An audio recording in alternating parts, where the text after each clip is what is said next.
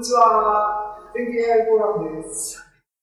皆さんこんばんはです。えー、エアコンオンでやります。本日は2022年7月の27日、7月の終わりの週の水曜日の全経 AI フォーラム2022年7月回です。7時半になっちゃったけども、ここまで振り返りね、過去から何を振り返るのか。結局、さあ、僕は何が言いたいんでしょう今日の AI フォーラム、全然 AI フォーラムじゃないですけど、俺は何が言いたいのか。ね。ここまでか、あのー、まとめてて、やっぱ僕が言いたいことはこれなんだなと思ったのはですね、うん、上にもニュアンスの、匂わあの匂わしてましたが、まあ、手抜いちゃダメよっていうことの言い換えなんだけども、世の中には分業していいことと分業しちゃいけないことっていうのがあるな当たり前のことなんですけどもあるよと。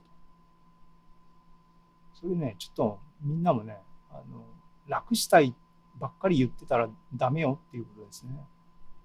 だってねご飯を食べるっていうのは分業しないでしょうっていう話でね。じゃあ〇〇さんの代わりに僕は美味しいもの食べてあげるってそんな成立しないでしょ？そんな商売にならないでしょ？そういうものと一緒のレベルにきちんと考えるとかっていうものを置かないと判断するとかっていう部分を外注しちゃう分業しちゃうっていうのは非常にあのダメにしてるんじゃないかっていうことを感じましたね今回ね。でこれは別に新しい話じゃなくて僕は昔から思ってたことのああこれなんやなと思ったんですけど長いことねブログをねそれこそ大学の頃大学院ぐらいかな書いて最近書けてないっていうのは何回も言いましたがそのエントリーの中でね2003年にそういうことを書いてるの。2003年っつったら20年前やな。20年前やな。10代の子が生まれる前に僕はこういうことを書いてたんだ。はあおっさんやな。はい。そう。あのね、ここでは、分業しちゃいけないものは教育だっていうふうに書いてるね。考えるっていうことね。あとこれね、政治のプロっていうのも、政治を職業、食べるための仕事としてやるのはいけないんじゃねって言ってるね。この20年前の市木さんはね。そう、だって、会議員給料いいもんねっていう感じでさ選挙で通ればそう楽な仕事生活ができるって言って選挙に通るために頼んじゃいけない人に頼んでみたいなわけわかんないことになっとるもんね。何が実現したいんだっていう生稲晃子とかね、うん、分業しちゃいけないことがあるんだ。いうのを改めてなんか今回思った。結論。自分の人生に手を抜くな。ね。これ、これあの、この一連言ってることは全部ブーメランだね。自分も含めて言ってるんですけども、うん、あれこれ手抜いてたかなと、おろそかにしてたことがあるなっていうことを気づいて、それを正していこうと。めんどくさいんだよね、でもそんなことやってるとね。で、めんどくさいをちょっと共有したいと。前に進むためにね、実際問題さ、あからさまにこういう時じゃないと言わないんで、あの、あらかじめあのね、もう一生に一度のことだと思って、あの、喋りますが、ね、カルトとかマルチとかさ、詐欺とかさ、きちんとあのダメなものはダメって言いながらやっていかなきゃいけないんですよ。でそれめんどくさいよね。実際にだだって僕音楽好きだって言ってんだけどでこの間亡くなったばっかりのチックなんだけどもチックはサイエントロジーって有名ですよね。でねいやそう実際のところ彼はどこまで何を考えてああなのかとかっていうのは分かんないからね。でそうねそその辺はあの90年代を学生として生きてきた人間にはねあの 大丈夫免疫があるんだけどもねジャズライフっていう雑誌があったんだけどもそのこのね、あの、後ろの方にね、もちろん雑誌を商売としてやってるわけだ、広告載せるわけだけども、サイエントロジーの広告載ってたからね、懐かしいなと思ってね。みんな月刊ムーとかさ、存在知ってんのかな？まあどうでもいいね。そういうのを気にしながらね、やっぱ気に気にするよね。この間もさ、あの関係ないところで、リー・コニッツって、あの白人のね、あの、アルトサックスのレニー・トリスターの楽派の人いますけどあの人の、え、この間亡くなったんだっけ？長生きししてましたけどね。あの、自伝本、パラパラめくってた、買ってね、読んでたあの好きだからね、そういうのね。そしたら、彼もなんか、ね、あのサイエントロジーのセミナーとかにあの時間の余裕金の余裕がある時は行ってるとかって書いてあって何なんだろうね。とか思ったりね。あといやジャズだったらねなんかよくないジャズってまあそもそもはねあの問題っていうのはあのドラッグの問題っていうのはありますがあのカルトっていうか宗教？よくわからない。その辺もチックはサイエントロジーって言い。つつ、キースはロシア系のね、グルジェフ関係なんか絡みがみたい。なのはよく目にしてましたけどね。あと、皆さんご承知の通り、なんか知んない。けど、ハービーとウェインはね、池田大作でしょとかね、い。ろい。ろあって、こう切り分けて、もちろん信仰の自由ってい。うのは尊重されなきゃい。けない。話ですからね。あの迷惑かけない。範囲でこっちに勧誘してこ来ない限りにおいてはいいんですけども。っていう感じなのかな。そうやって住み分けていかなきゃいけないのかな。っていうように面倒くさいことなんだけどもそこは避けて通れない。でねあの僕金沢っていうところに来てもう10年以上13年になりますが来て、えー、1年目ぐらいからあの英会話サークルっていうのをね参加してっていうかやってうちの奥さんが始めてあの今僕が仕切ってるって感じのあるんですけどもなんかね、そういうところ、大人のサークル活動みたいな場っていうのは、あの、やばいとこなんですよ。あのね、もちろん僕がやってるところは、あのノーストリングアタッチとでね、全く僕が好きでやってるだけなんだけど、えっ、ー、と、貸し会議室でね、コロナ前とかは、貸し会議室行って、あの、部屋借りてやったんですけども、隣でやってる集まりとかね、あの、休憩時間とかトイレ行くときに、見たりとか、あの、いろいろ情報を調べると、宗教関係の人たちがやってるなんとか交流会みたいなこととか、だったりとか、あとね、そういう、そういう、なんていうの交流的なものに参加してる子たちの話聞くと、きちんとあの仕事してるんだけどもきっちりしたところでね。あのそれあの5年以上前のね10年近く前の話だけどもその頃ねアムウェイとかワーワーやってたらね堂々とねそういう副業で硬いところに勤めてる副業でマルチやってるんだとか真顔で言ってておいおいと思ったりもしたんでもおいおいまあでも結構止めたけどね。話通じなかったけども、うん。最近またなんか聞かなくなったね、マルチはね。なんかひ形変えてなな、見えないところでやってるんだろうなと思って、面倒だけども注意しとかなきゃいけないなっていう話ですけども、そういうの見てると、ね、あの、そう、だと思うんだけども、だからって、妥協したら負けだからね。っていうのを今回やっぱり改めて思いましたね。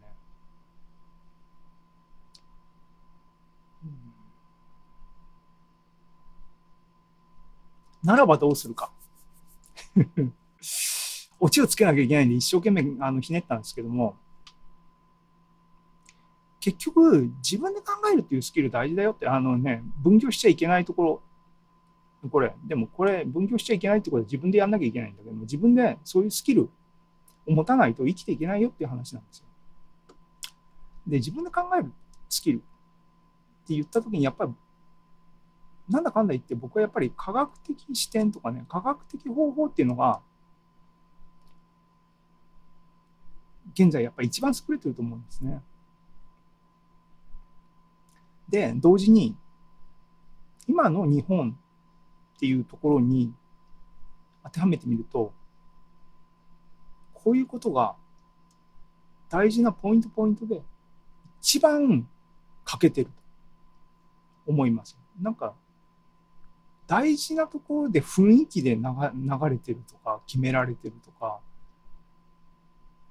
いうことが多い多すぎる。だから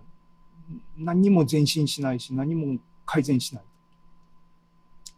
コロナの惨状を見ろみたいな話で じゃあお前は何どういうソリューションがあるんだっていうそういうのがなくてまあでも一般論としてね批判をしてるだけなんであのお気楽な立場なんですけどでも感じるんですねなんかね説明できないじゃんみんな。なんでこうしてるの？っていうの政治家の人とかさ。そう。でここで言ってるね科学的視点とかまあ僕はだからあの物理屋さん 元物理屋さんなんでもう科学教の京都みたいなもんだからお前はお前でみたいな話に見られてるのかもしれないけどもあのでもさこれ大事だよっていう話で何がポイントなんだ？科学的視点とか科学的方法っていうのは再現性っていうものが全てなんですよね。それに立脚してみんなが積み木を積み上げてきたから今コンピューターが動いてるしねあのロケットが火星まで行ってるしみたいなことなんですよ。でこの再現性に基づいてるっていうことによってこの再現性によっている科学的な方法っていうのは何かっていうと結局ねあの再現性があるっていうことは取りも直さずその意味してることは誰でも同じことができることが再現性があるってことですからね。そのためのじゃあどうやって再現するんですかっていうのを科学者は証明しなきゃいけないしそのための論文だしそのための論文だからあれって手順書でありレシピなんですね。あの秘伝のレシピじゃないんだ。オープンにこれをこうやったらできるよっていう手順をみんなに共有するっていうのが科学者がやってることなのね。でその結果そういう手順に従ってやっていけば誰でもできるよっていうものの積み重ねてやってきたのが科学的な状況なんですよ。だからそういうセンスで言うとねすごいっていう魔法とかねアートねみたいなものと真逆のセンスなんですよね。誰でもできるんだよ。一旦科学的に証明されてしまったらもうトリビアルなことと同じになっちゃうわけですよ。だアインシュタインが相対性理論を言ったって言ってね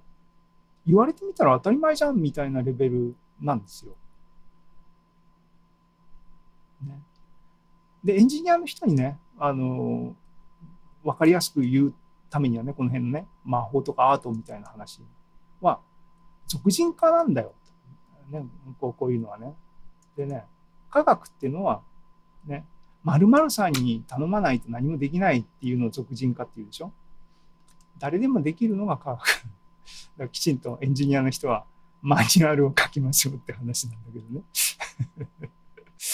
はい。え、で、こういうね、再現性によってるっていうことがキーですよって言ったら、必然的に、自然に何が要求されるのかっていうと、さっきも言ったように、情報は共有化、公開されなきゃいけないし、共有化される。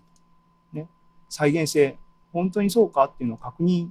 してもらうためには、どうやったらこうなるでしょうって言わなきゃいけないわけですよね。あと、判断基準ね。正しい正しくないみたいな基準が明確になる。要するに再現できるできないとかね。いい悪いが明確になるっていうことは非常に重要なことで、それが曖昧だと声の大きい人とか、威張ってる人とか、強そうな人がこれって言ったらしょうがねえなと思って従わなきゃいけないようなことが起きるでしょ。ね。だからそういうものを排除することも、ことためにはこういうね、明確に判断できるような基準が同時に提供されるっていうのは非常に重要。そういうセンスから言うと、やっぱり今の日本の要所要所に一番こういうことが欠けてるよなと。統計データを捨てるっていうのはどういうことだっていう話ですよ。ありえないよね。同じことを2回言ってますけどね、パート2ね。山口百恵みたいな話だな。結論。今の日本には科学的視点や科学的方法っていうのは欠けてるわけで、つまりは一番求められてると思います。つまり、オチね。つまり、全景 AI フォーラムが求められてるんです。すごいすごい。全景 AI フォーラムはね、AI っていう一種魔法的なものをね、誰でもできるよ、こうこうこうやればできるよっていうふうに、ね、魔法のレシピをみんなに共有してる。ね、あの、はい。半ば冗談的にまとめましたが、半分以上は本気で言ってますんで、あのそういう感じで、このなんかモヤモヤ感をね、なんかね、打破していきたいなと。ちょっとね、ここぐらいまで僕の中がですね、危機的になってるので、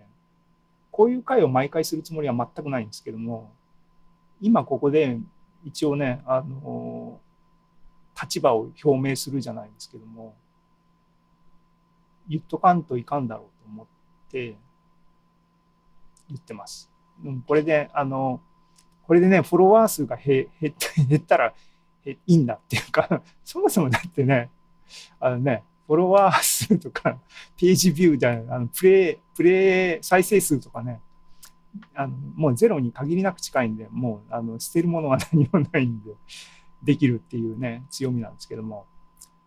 ちょっとでもね、注意点っていうかね、あのー、全然終わる前に一言、やっぱコメントしておきたいなと思うことがあって、気がかりなことっていうかね、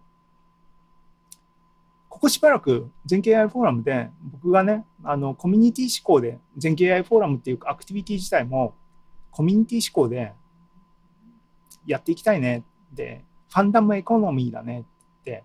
えっ、ー、と、ファンと、だか売り手と買い手みたいなものの垣根を飛び越えて、みんなで、ね、一つのプラットフォームを使い手もサービス提供側もチームになって盛り上げていこうみたいなのが理想郷だよねっていうのはなんかちょっと関心があってそういう方向でいろいろ僕自身があの勉強してるんですけどもその中でねあの高須正和さん、えー、最近翻訳出た遠くへ行きたければみんなで行けっていう本こここれねアマゾンのコピペスクショですけどもこの本僕も買ってパラパラ見てたんですけども、これの現代ね、ここに書いてありますけど、people power。people power。people はね、パワーされた人々。だから力を持った人々とか、人々に力を与えようみたいなそういうニュアンスの現代の本の翻訳なんですけども、で、そこで書かれてるのは、まさにそういうふうにね、コミュニティアクティブなコミュニティをどういうふうに作っていけばいいんだろうみたいなノウハウ、スキルがまとまった本なんですが、冒頭にね、山形博夫の中だったかな、なんかコメント前書きの部分だったか、あの、な、あの、注意書きとして、こういうテクニックっていうのは、まさにカルト的な集団において活用されてる、実践されてる、そのものだよと。いうふうな指摘があって、いや、そうだなと思って、特に今の状況をね、考えたときに、これは頭の片隅に、いや、だからどうしろっていう、なんかね、単純な答えとか処方箋はないんですが、そういう、でも、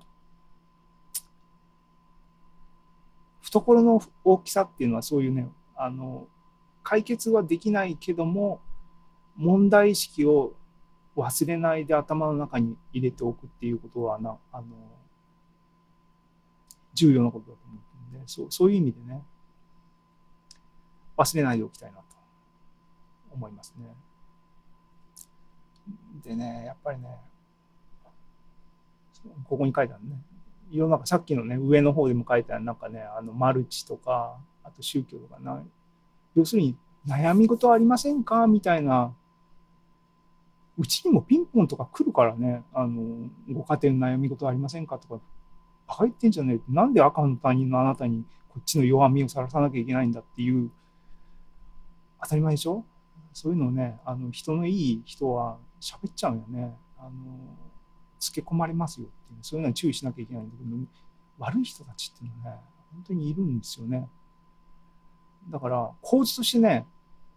僕とかもどっちかって言ったら個人主義的な人間でそういうえいいいい言い方をいい言い方をするといや悪い言い方は個人主義的なってねアナーキーとかなんだけどもいい言い方をすると